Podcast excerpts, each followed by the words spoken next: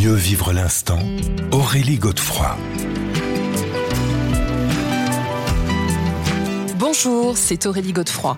On se retrouve pour Mieux vivre l'instant, votre émission hebdomadaire sur RZN Radio. Avec nos invités, nous comprenons l'importance de se poser en conscience, de s'ancrer, de méditer, de contempler, de mettre sur pause dans notre vie quotidienne pour mieux vivre les différentes problématiques que nous pouvons rencontrer, que ce soit au niveau familial, professionnel, émotionnel. J'ai l'immense bonheur d'accueillir aujourd'hui l'écrivain Stéphane Lambert. Mieux vivre l'instant, Aurélie Godefroy. RZN Radio, mieux vivre l'instant avec donc aujourd'hui l'écrivain, romancier, poète et essayiste Stéphane Lambert. Vous avez publié de nombreux ouvrages sur l'art, dont le petit dernier s'intitule Paul Clé jusqu'au fond de l'avenir. C'est aux éditions Arléa. Pourquoi ce titre, Stéphane Lambert? Alors, euh, je vais rendre à César ce qui est à César. C'est une citation de Merleau-Ponty dans L'œil et l'esprit, qui dit que les premières peintures pouvaient aller jusqu'au fond de l'avenir. Et c'est vrai que c'est quelque chose qui m'a frappé dans dans la peinture de la création de, Paul Klee, c'est cette ambivalence entre le passé et le présent. On dirait qu'à la fois, dans le même mouvement, dans la même image, il, parvient à atteindre à la fois le, les origines humaines et de plonger dans les racines les plus profondes de, de, de la culture humaine et à la fois d'être comme une espèce de, de, talisman de quelque chose qui nous révèle l'avenir, le devenir de l'homme.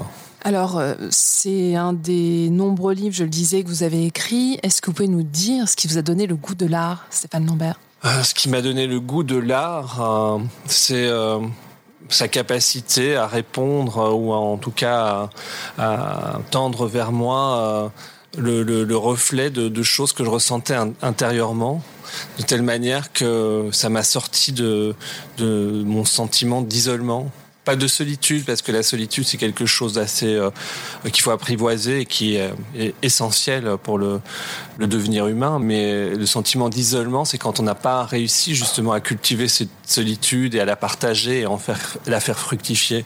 Et c'est vrai que l'art dans ce dans ce processus là ça a été comme euh, l'autre en fait à l'extérieur euh, qui est venu communiquer euh, euh, des choses que je sentais déjà en moi et qui m'a permis de, de prendre ma place aussi dans, dans, le réel. Hein.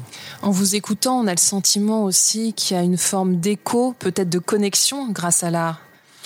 Oui, de connexion à des choses peut-être qui sont endormies en soi ou en tout cas ensommeillées. Je pense que j'utilise l'expression dans, dans le livre sur clé. Euh, c'est des choses qu'on sent euh, sans avoir pu vraiment les formaliser, en tout cas les intellectualiser. Et ces œuvres qui particulièrement celles sur lesquelles j'ai écrit évidemment, euh, sont venues euh, tout à coup éclairer en fait ces zones de soi qui étaient un peu euh, en attente en fait. Et c'est donc lié très fortement aux sensations, au corps. Oui, alors de toute façon, c'est les sensations, c'est ce qui nous relie au monde extérieur, à la fois aussi à, à soi. C'est c'est quand même le véhicule par lequel on passe pour se connecter à la réalité, à l'entendement.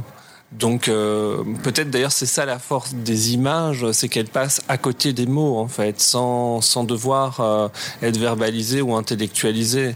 Euh, ce qui fait d'ailleurs que beaucoup de peintres sont dans, dans un travail assez inconscient finalement de ce qu'ils font parce que euh, ils ont une intuition, un instinct très fort qui les guide, mais euh, ils n'ont pas intellectualisé et donc euh, peut-être que pour soi, quand on n'a pas non plus eu cette ce passage-là de l'intellectualisation, il y a un rapport très émotionnel et sensitif en fait, avant tout. Alors ce qui est intéressant, c'est qu'effectivement, moi, ça me fait penser à la pratique méditative, où justement ça ne passe pas forcément par le mental, mais où on accueille quelque part ce qui se passe, les sensations, la vision, et on a le sentiment, en vous écoutant, que c'est ce qui se déroule aussi lorsqu'on voit une œuvre d'art. Oui. Enfin, après le mental, euh, moi je l'assimile pas spécialement à l'intellectualisation. En fait, le mental, il peut y avoir un, une, traduction euh, euh, intellectuelle, mais le mental, c'est peut-être le lac où les sens convergent et euh, c'est peut-être ce lieu de soi euh, avant même euh, la conscience qui est ce grand bain qui peut justement déborder vers les autres.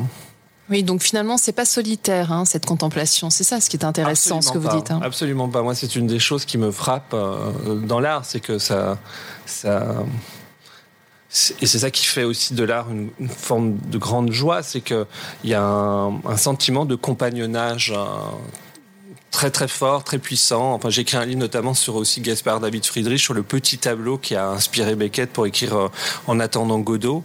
Et je pense que ce qui a touché Beckett dans cette image de deux hommes qui regardent la lune d'un tout petit tableau, c'est justement le fait de trouver ce, compagnon avec qui partager cette contemplation euh, du mystère. On se retrouve pour la suite de cette émission, Stéphane Lambert. Mieux vivre l'instant, Aurélie Godefroy. Mieux vivre l'instant sur RZN Radio, votre émission hebdomadaire pour prendre conscience de l'instant présent. Et aujourd'hui, c'est Stéphane Lambert qui nous accompagne. Alors Stéphane Lambert, on vient dès que de parler de, cette histoire justement de contemplation, peut-être même de méditation devant une œuvre d'art. Euh, on a vu que ça faisait aussi forcément appel au sens. Et ce qui est assez intéressant dans votre parcours, c'est que vous avez vous-même publié une thèse sur Marguerite Duras, euh, où il est vraiment euh, très fortement question d'essence. Oui, c'était et pas, du sens. C'était pas une thèse, c'était le, mémoire de fin d'études dans mes études de lettres. Et c'est vrai que l'écriture de Marguerite Duras euh, a beaucoup orienté euh, mon adolescence et aussi mon ma naissance à l'écriture. Et donc, euh, quand j'ai fait des études de lettres, en fait, euh, une de mes grandes priorités, c'était d'écrire un mémoire sur Marguerite Duras, mais sans trop y réfléchir, en fait. Euh, la, dimension sensorielle de son écriture, de ses thématiques, ben, m'ont frappé. Donc, est-ce que vous diriez que c'est une écrivaine de l'instant, Marguerite Duras? De l'instant, oui, oui, c'est. Enfin, moi, je je fonctionne beaucoup par image, mais les images sont des instants, en fait, sont des instants suspendus, arrêtés, délivrés finalement de la temporalité. Et, euh, et, Marguerite Duras, elle travaille beaucoup sur ces images-là. Quand vous prenez par exemple l'amant, euh, c'est ce, ce, cette scène euh, qu'on a fait après dans, un film de la jeune Marguerite sur le bac qui traverse le Mekong et la voiture de l'amant, la, la, la, la, limousine qui s'arrête derrière elle et ce premier échange avec l'amant chinois. c'est un instant en fait Euh, d'ailleurs, je pense que Mario Duras voulait appeler ce roman au départ la, photographie euh, qui n'existe pas. Euh, et je pense qu'en fait, c'est ça un peu aussi écrire, c'est d'essayer de, faire revivre ces instants qui, continue de vivre en nous à travers des images et, euh, et par l'art, euh, par euh, l'écriture, par, par la peinture, on les fait, on les, on les sort en fait de la temporalité. Mmh. Alors justement, on va rester dans la littérature puisque je sais que vous êtes très attaché à cette citation de Proust qui nous dit que l'art, ça permet de voir le réel se démultiplier. C'est ambitieux quand même. Ben, c'est pas vraiment non plus quelque chose qu'on fait consciemment. C'est, euh, je pense que quand, dès lors que que les artistes euh, euh, sont obsédés par leur création, ils vont forcément euh, au cœur même de la réalité par sa représentation ou par sa symbolique ou par sa mise en forme artistique. Et donc cette ça, en tant que, que, spectateur, visiteur d'un musée, ça nous frappe et ça réactive effectivement par la suite, euh, quand on retrouve le réel après avoir vu une œuvre d'art, ça démultiplie tout à coup euh, le rapport au réel. Hmm. c'est aussi le réenchanté peut-être? C'est exactement, c'est le réenchanté. Il y a une phrase que je sais pas dont je ne sais pas qui est l'auteur, qui, dit que l'art sert à rendre la vie plus belle que l'art. Et je trouve que c'est une très belle citation parce que ça montre déjà que l'art n'est pas en contradiction avec l'existence, c'est pas non plus un ersatz de l'existence, mais c'est une complice, c'est un complément de l'existence qui permet effectivement, comme vous le dites, de réenchanter ce rapport à l'existence. Mmh. et de se reconnecter à son essence aussi. Bah oui, parce que bon, forcément les, artistes qui restent, donc indépendamment des modes, des cultures et autres, c'est parce qu'ils ont touché à des choses essentielles. Et euh, alors justement, on va le voir euh, dans la suite de cette émission, c'est ce qui se passe avec Goya, à qui vous avez consacré un livre, où justement, en fait, euh, les différentes thématiques nous mettent aussi en miroir beaucoup de préoccupations quotidiennes, enfin contemporaines. Et c'est assez incroyable justement de voir cette boucle temporelle comme ça qui se répète. Bah, C'est-à-dire qu'en fait, euh, Goya a effectivement euh, appuyé euh, sur des zones qui sont ancrées en nous et qui ne sont pas prêtes de disparaître, qui sont des zones, les zones les plus peut-être terrifiantes. c'est les zones du rêve, les zones nocturnes de l'être. Les parts d'ombre. Notre part d'ombre. On se retrouve dans un instant, Stéphane Lambert, pour parler donc de ce très beau livre, Vision de Goya, l'éclat dans le désastre. C'est encore une fois tout un programme. On peut dire que vous avez l'air de, trouver les sous-titres. Et c'est publié chez. Mieux vivre l'instant Aurélie Godefroy. Mieux vivre l'instant sur RZN Radio, votre émission hebdomadaire, pour prendre conscience de l'instant présent. Et aujourd'hui, c'est Stéphane Lambert qui nous accompagne. Il va nous parler de Vision de Goya, son livre qui va être publié en poche. Euh, L'éclat dans le désastre, c'est le sous-titre de ce livre magnifique. Pourquoi avoir choisi ce, ce sous-titre, Stéphane Lambert?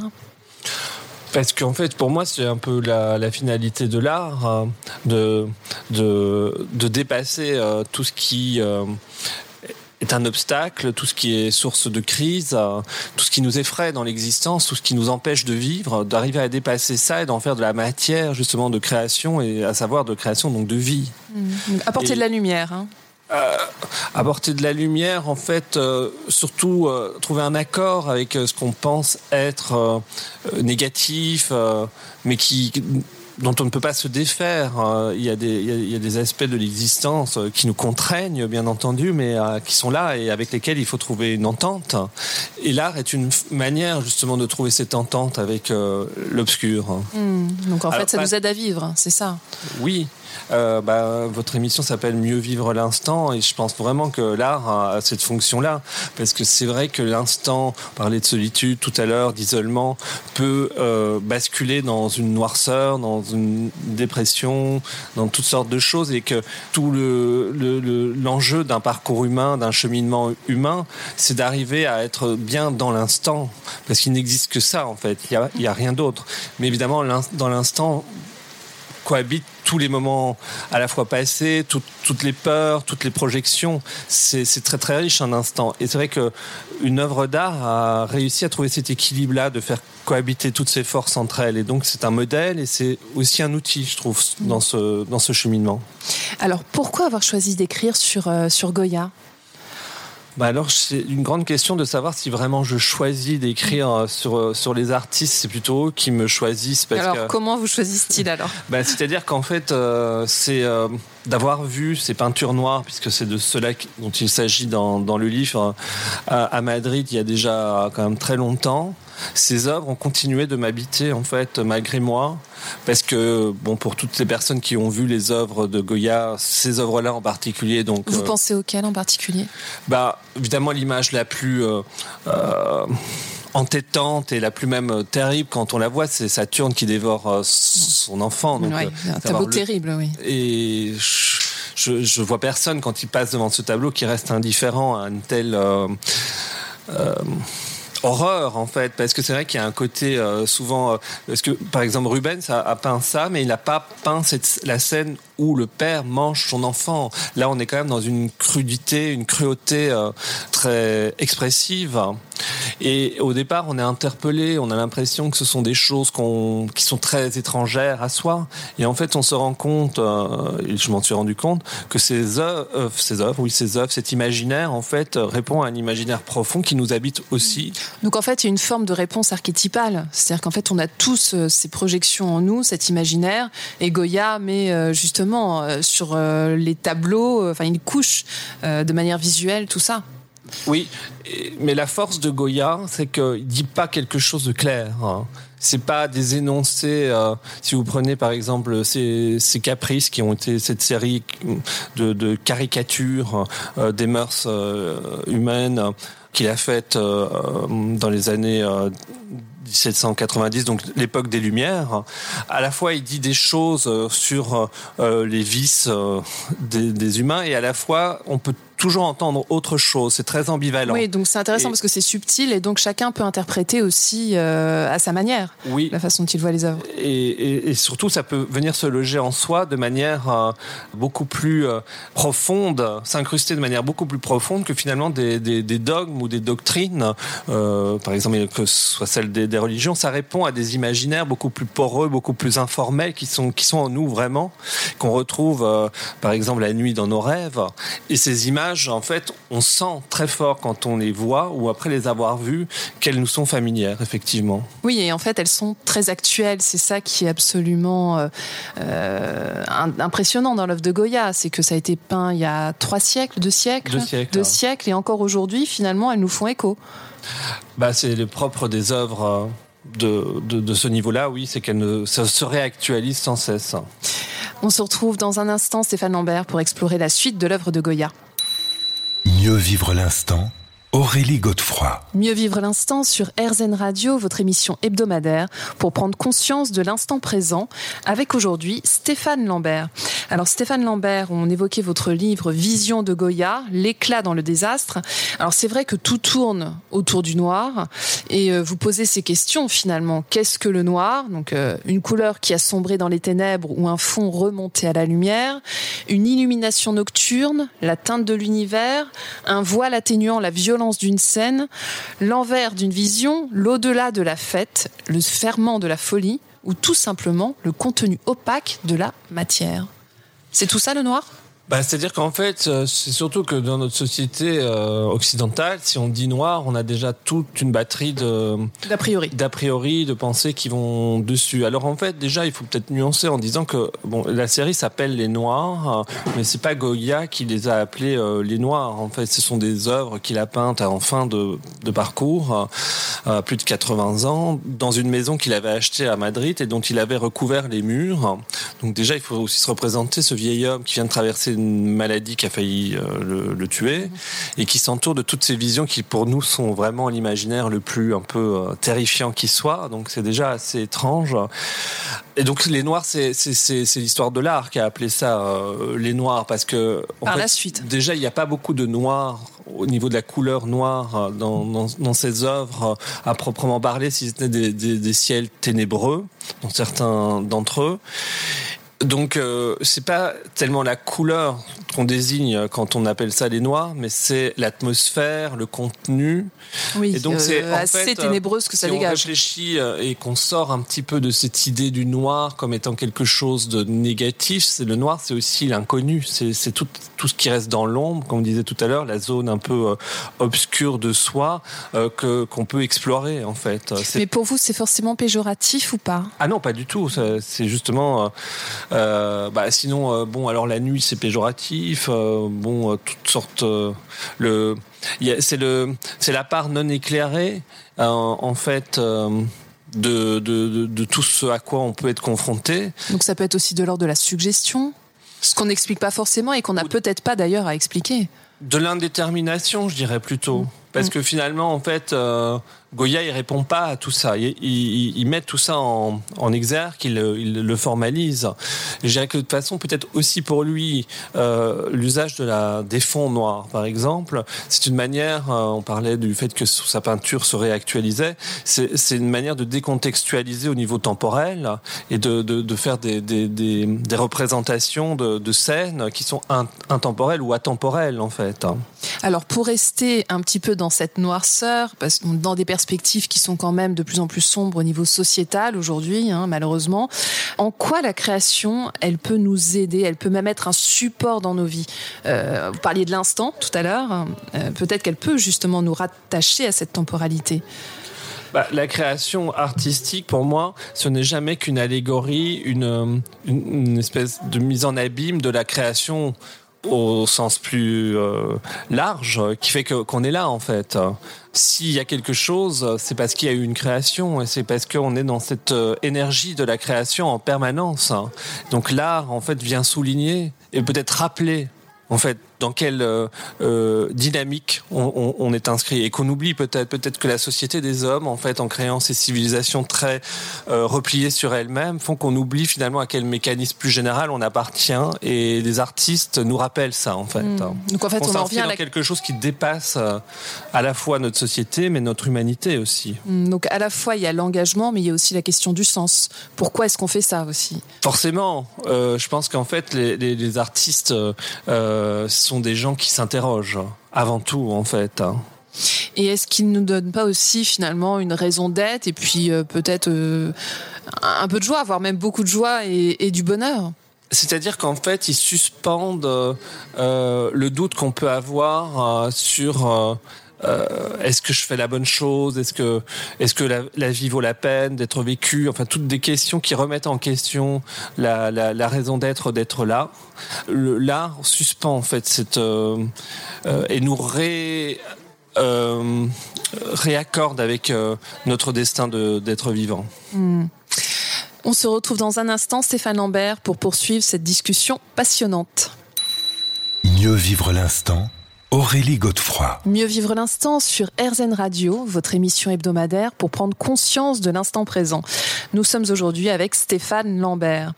Alors, Stéphane Lambert, euh, suite à notre échange sur Goya, entre autres, on pourrait se demander quel est le rôle de l'artiste aujourd'hui. Finalement, est-ce qu'il ne sert pas à élargir nos horizons, à, mieux vivre, effectivement, comme vous l'avez dit? Je pense quand même que quand on voit par exemple la création contemporaine, euh, les artistes ont été quand même parmi euh, les pionniers à nous avertir euh, sur les dangers de, euh, des excès de la mondialisation et sur les effets négatifs sur l'environnement. En fait, même moi qui suis quand même un, assez grand lecteur de poésie, les poètes pointent le doigt par rapport à ce genre de questions depuis des siècles en fait. Hein. je me souviens d'avoir lu des, des, poèmes de Léopardi qui, qui est quand même un poète italien du début du, du 19e siècle euh, qui, qui, parle de ces questions-là. Donc, euh, euh, je pense qu'en fait, les poètes, les artistes, ils sont en phase avec les, les choses élémentaires et ils voient tout de suite ce, ce, qui est nocif et, et les, les, menaces et les dangers que et peuvent les, les, pointer et, mais du coup, est-ce qu'on peut nous y rendre sensibles Mais donc, c'est des précurseurs quelque part, des visionnaires. Il y a une forme de. Ben, de enfin, j'ai l'impression qu'il y a une intuition chez les artistes. Ah oui, oui, c'est ça. Je parlerais plutôt de ces gens-là parce que je n'aime pas tellement dire comme si les artistes avaient un sens supplémentaire ou euh, qu'ils étaient doués de euh, de dons euh, surnaturels. C'est pas le cas. C'est juste que je pense que ce sont des gens qui peut-être pensent plus avec leur sens et donc euh, ils ne sont pas pris dans une structure qui leur fait oublier finalement les, les, choses premières, le bon sens premier. Et je pense qu'effectivement, étant resté dans cette euh, c'est peut-être plutôt un handicap au départ, hein, d'ailleurs, euh, pour les créateurs. C'est des gens qui deviennent pas spécialement adultes et qui continuent à, à percevoir finalement le monde en grand, en, gros, en, en, puissant comme les enfants. En fait, il y a une mmh. forme d'enfance dans, dans la création. Donc en fait, oui, il n'y a pas de filtres qui ont été mis en place. Il continue. Il n'y a pas de, si vous voulez, des filtres ou de, ou de manière de, de recevoir les choses en dehors d'eux-mêmes, en fait, qui seraient euh, digérées ou euh, euh, expliquées par le monde extérieur. Ils continuent cette relation directe avec le monde et, et, et je pense qu'ils ressentent les choses alors de ce point de vue-là beaucoup plus vivement. Oui, en fait, comme si l'éducation n'avait pas eu prise sur eux et que. Bah, on dit souvent que d'ailleurs, pour la création, pour l'écriture, il faut arriver à se défaire de de tout ce qu'on a appris à désapprendre en fait. Parce que finalement il y a des apprentissages qui sont très nocifs hein, et qui aveuglent hein, et qui euh, nous font euh, penser qu'effectivement euh, tout va bien parce que tout le monde fait ça en fait c'est aussi une des, des grands drames des problèmes écologiques. C'est que on voit son voisin qui fait qui fait les choses donc on a l'impression que c'est pas dramatique que ça n'a pas d'incidence. Mais en fait si. Et donc cet, cet enseignement là qui finalement annihile la pensée la critique personnelle, euh, on peut quand même la remettre en question. Hmm. Alors, parmi les grands, grands, grands artistes de notre siècle, il y a Paul Klee. Vous lui avez consacré votre dernier ouvrage, Paul Klee jusqu'au fond de l'avenir. Euh, c'est publié chez Arléa. Avant qu'on aille euh, un petit peu plus, comment dire, en profondeur dans dans sa vie. Est-ce que vous pouvez nous, rappeler qui est Paul Klee, Stéphane Lambert? Ben, Paul Klee, c'est un artiste allemand, suisse-allemand, qui a participé à de nombreuses aventures au début du XXe siècle dans le domaine artistique, dont notamment le Bauhaus, hein, qui est cette école qui voulait un petit peu la, la réunion de tous les arts et de tous les artisanats pour retrouver un peu la fonctionnalité première de l'art. Hein. Et euh, Paul Clé aussi a une formation de musicien, il vient d'une famille de musiciens, donc aussi cet aspect-là par rapport à son œuvre est très important dans dans la construction de, de, de ces figures. On dirait qu'il dessine une espèce de musique. Euh, D'ailleurs, c'est le même vocabulaire finalement, de la peinture et de la musique. Oui, il y, y, a, oui, c'est vrai, il y a des. Des termes qu'on peut mettre euh, à la fois dans les deux domaines, mais c'est comme si en fait d'une certaine manière sa peinture euh, révélait la structure cachée euh, du monde et, et d'une certaine manière la musique c'est ça aussi, c'est de faire entendre quelque chose qui est derrière le silence, qui est derrière le non-dit, qui est derrière le tu et qui est exprimé à travers les notes. Eh bien, on se retrouve dans un instant, Stéphane Lambert, pour explorer la vie et l'œuvre de Paul Klee. Mieux vivre l'instant Aurélie Godefroy. Mieux vivre l'instant sur RZN Radio, votre émission hebdomadaire, pour prendre conscience de l'instant présent. Et aujourd'hui, c'est notre invité Stéphane Lambert qui nous aide à prendre conscience de cet instant présent grâce à ses écrits, et notamment Paul Clé jusqu'au fond de l'avenir, son dernier ouvrage qui est publié chez Arléa. Alors, Stéphane Lambert, justement, Paul Clé, euh, on imagine qu'il a beaucoup réfléchi au temps qui passe, à l'instant présent, puisque son corps le lui a rappelé. Qu'est-ce qui s'est passé exactement? Bah, de toute façon, le temps, c'est un peu une obsession chez, euh, chez les artistes, hein, la question du temps. Et c'est vrai que lui, euh, a eu une fin d'existence un peu tragique de ce point de vue, puisque non seulement il était euh, à un moment de l'histoire euh, où euh, les choses se sont vraiment mal tournées. C'est-à-dire, rappelez-nous. Bah parce que donc en 33, il était encore professeur en Allemagne à Düsseldorf, je crois, et le régime nazi a pris le pouvoir, l'élection d'Hitler, et une des premières décisions a été de, de créer cette notion d'artiste euh, dégénéré concernant l'art moderne. donc euh, il y a eu une série d'expositions euh, en Allemagne nazie de l'art dit dégénéré auquel a été assimilé tout de suite euh, Paul Klee. Donc, euh, il a dû euh, s'exiler, enfin entre guillemets s'exiler parce qu'il était d'origine en partie suisse, mais il, a vécu en Suisse. Et puis suite à, cette arrivée du, nazisme, il a développé une maladie qui était incurable, qui s'appelle la sclérodermie. De quoi s'agit-il? Et qui consiste en fait à une rigidification de, progressive et totale de tous les tissus du corps humain. Donc concrètement, ça veut dire qu'il s'est retrouvé paralysé, c'est ça? Ah ben ça veut dire qu'effectivement, de plus en plus, il va avoir de mal à se déplacer mais aussi à respirer et puis aussi à, pour la circulation sanguine. La circulation va être de plus en plus compliquée. Oui, parce que ça touche tous les organes. Hein. Oui, tous les tissus mm. du corps. Euh, bon, évidemment, c'est tragique pour tout le monde hein, d'avoir ce genre de maladie, mais évidemment pour un artiste qui travaille sur la forme, sur la dynamique, euh, ça a été d'autant plus euh, difficile à vivre. Et euh, sachant qu'en plus c'était irrévocable.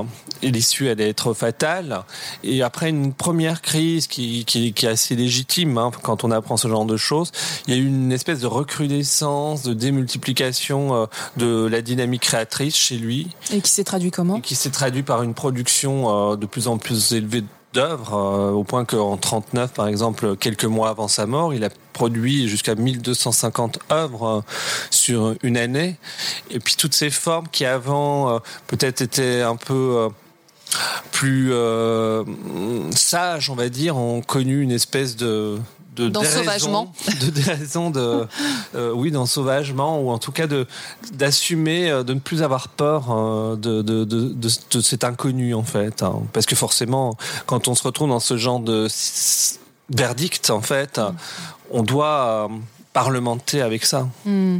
Et comment, alors vous qui avez beaucoup travaillé sur, euh, sur lui, comment est-ce que vous imaginez qu'il a accueilli cette maladie? Est-ce qu'on a des choses, des écrits sur son état d'esprit du moment et ben, comment est-ce qu'il a accueilli tout ça?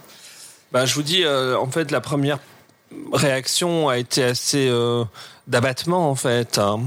Par exemple, l'année qui a suivi le diagnostic, là, il a, il a, il a fait très peu d'œuvres en fait, mais des œuvres quand même puissantes, très chargées en fait.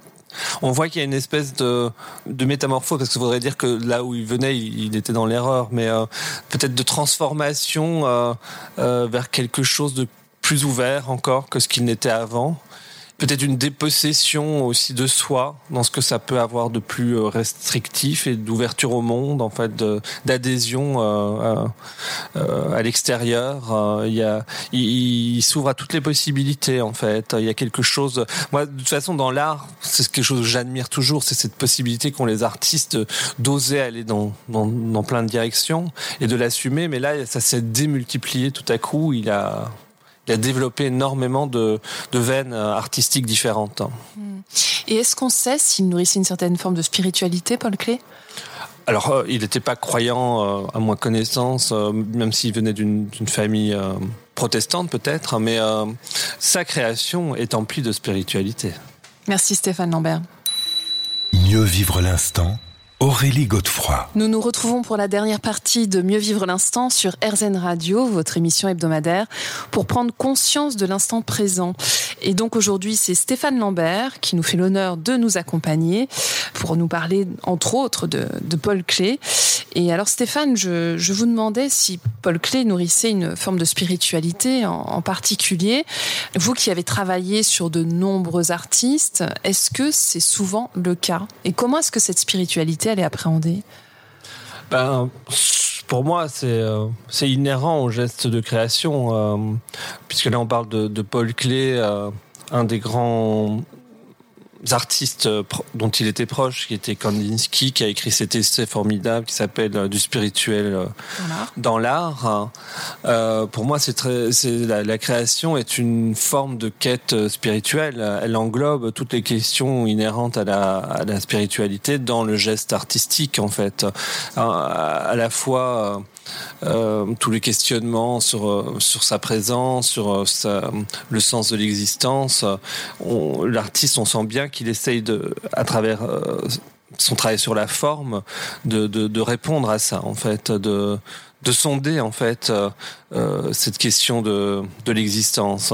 Et, je dirais que même euh, s'il n'y avait pas cette dimension euh, spirituel euh, dans l'art, en fait, l'art serait totalement interchangeable et euh, serait totalement, enfin, je sais pas décoratif parce que je n'aime pas euh, assimiler la décoration à quelque chose de vide parce que les œuvres par exemple qui décorent les églises étaient déjà empreintes de, de spiritualité mais si les œuvres étaient que formelles euh, il n'en resterait rien. En fait, si tous ces artistes continuent de nous interpeller, c'est au-delà de leur forme. C'est parce que leurs formes contiennent quelque chose dont on sent bien qu'elles oui, qu'elle véhicule un sens?